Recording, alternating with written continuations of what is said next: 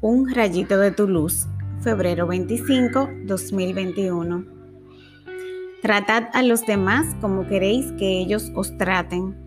En esto consiste la ley y los profetas. Mateo 7, del 7 al 12.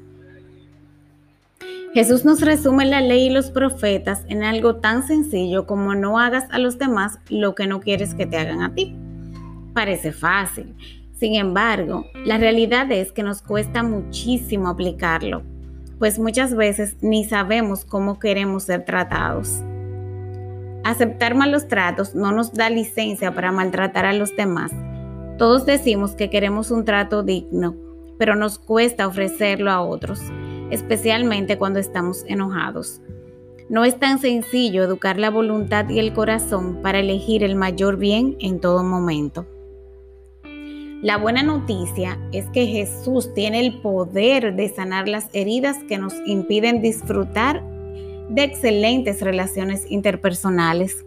Nosotros también hemos recibido de Él la capacidad de aprender las técnicas y aplicar las herramientas disponibles para comunicarnos mejor, perdonar y aceptar nuestras diferencias. Oremos. Señor, Enséñame a tratar a los demás con el amor y el respeto que me gustaría recibir.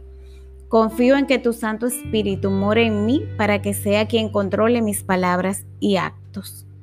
Dame la humildad necesaria para reconocer cuando falto a esta regla y pedir perdón inmediatamente. Amén.